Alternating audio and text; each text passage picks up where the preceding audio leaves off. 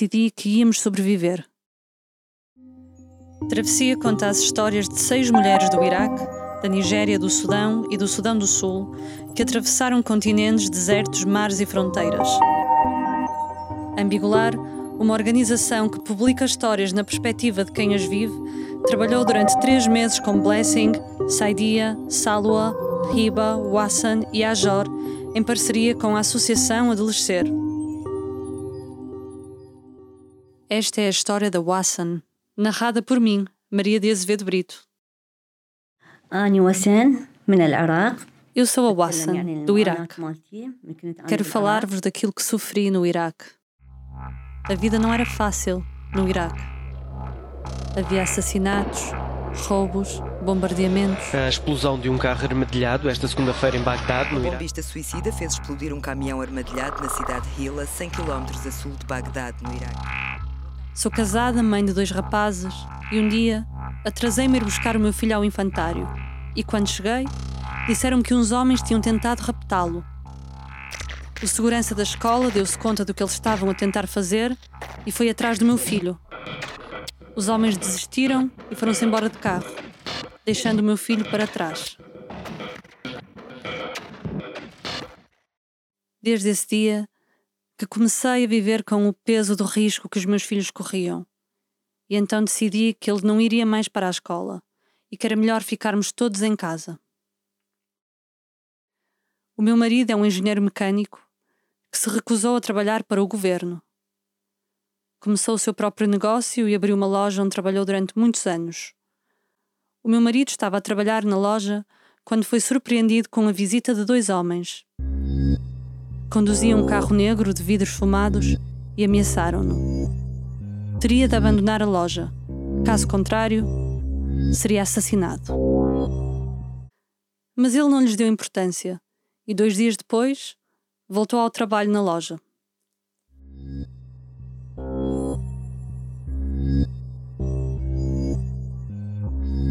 No dia seguinte, os dois homens voltaram e disseram que este era o último aviso. Tinha de se ir embora imediatamente. O meu marido perguntou porquê. Porquê é que tinha de se ir embora depois de tantos anos de trabalho naquela loja? E responderam-lhe que um sunita tinha de ir trabalhar para um bairro sunita Aquele bairro era só para pessoas do grupo xiita. Os atentados ocorrem em plena crise política entre os blocos sunita e xiita. Os dois homens repetiram que, caso ele recusasse abandonar aquele bairro, eles iriam dar cabo da vida dele. O meu marido estava com medo, especialmente pela segurança da nossa família, e decidiu abandonar o Iraque e ir para a Turquia. Decidimos que ele iria primeiro, para tratar de casa e trabalho e depois eu e as crianças iríamos ter com ele. Eu também tinha muito medo pelos meus filhos, pelos meus irmãos e pelo resto da minha família. Na altura tínhamos dois vizinhos, uma mulher e o seu filho, que era militar. Quando eu lhe contei do que se tinha passado no infantário, ele disse-me que nos protegeria enquanto ali estivéssemos, mas para nossa segurança seria melhor ficarmos em casa até irmos ter com o meu marido à Turquia. Eu tinha medo até de ir à polícia e dizer-lhes o que se tinha passado. Decidi ficar em casa evitar sair. Ficamos fechados em casa três meses.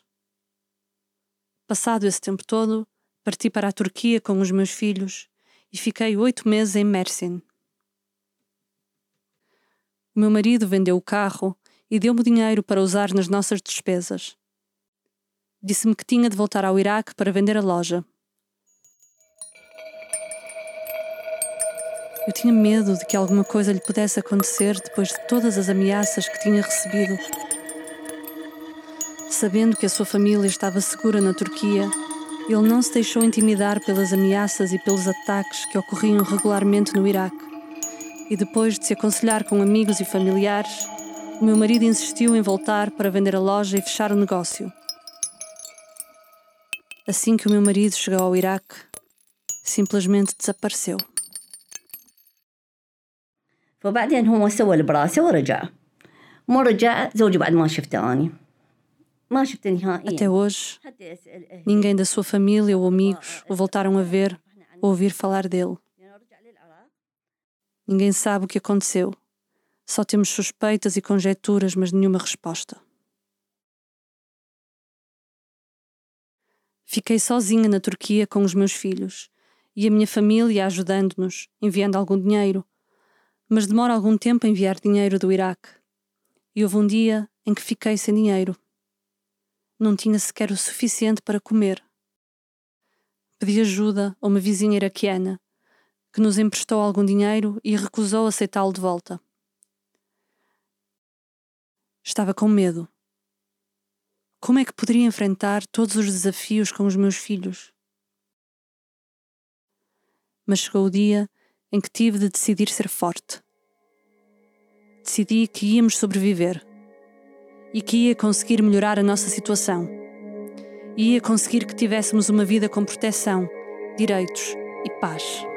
فالحمد لله ان شاء الله نكون احنا الافضل هنا وان شاء الله مستقبل اولادي مستقبلي اني ان شاء الله يكون الافضل باذن الله A minha vizinha iraquiana aconselhou-me a pedir proteção à Agência dos Refugiados das Nações Unidas na Turquia. Na altura, nunca tinha ouvido falar nas Nações Unidas ou na Agência dos Refugiados. A vizinha disse ao seu filho para me acompanhar e registrei-me na agência.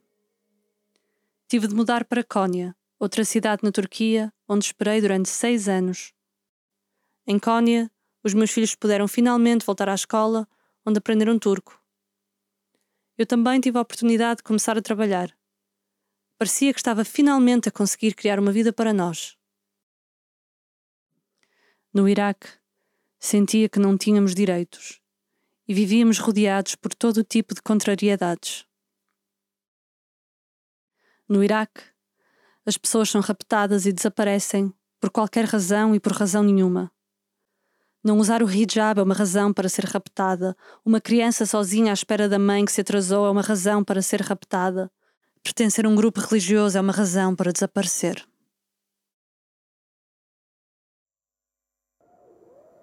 Lembro-me de um dos dias em que houve um bombardeamento por toda a cidade.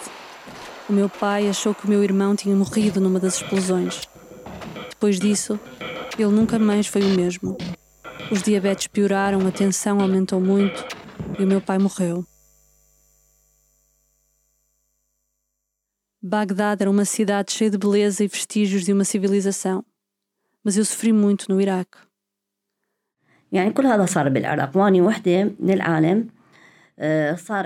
Perdi a audição no meu ouvido direito durante um dos bombardeamentos e hoje só consigo ouvir com um ouvido. Não tenho vontade de regressar. Não quero viver num país onde os meus direitos não são protegidos e onde os meus filhos não estão em segurança. O meu desejo agora é ter uma vida melhor aqui em Portugal e que os meus filhos tenham um futuro. Esta história foi contada na primeira pessoa pela Wassan e narrada em português por mim, Maria de Azevedo Brito. A tradução foi feita pela Heidi Abashir e pela Kaula Ossini. A edição de som foi feita pela Rose Decker e as sessões de storytelling foram conduzidas pela Heidi Abashir e por mim, em parceria com a Associação Adolescer. Travessia é um podcast ambigular, uma organização que publica histórias na perspectiva de quem as vive e pode ser escutado em www.ambigular.org e nas aplicações de podcast.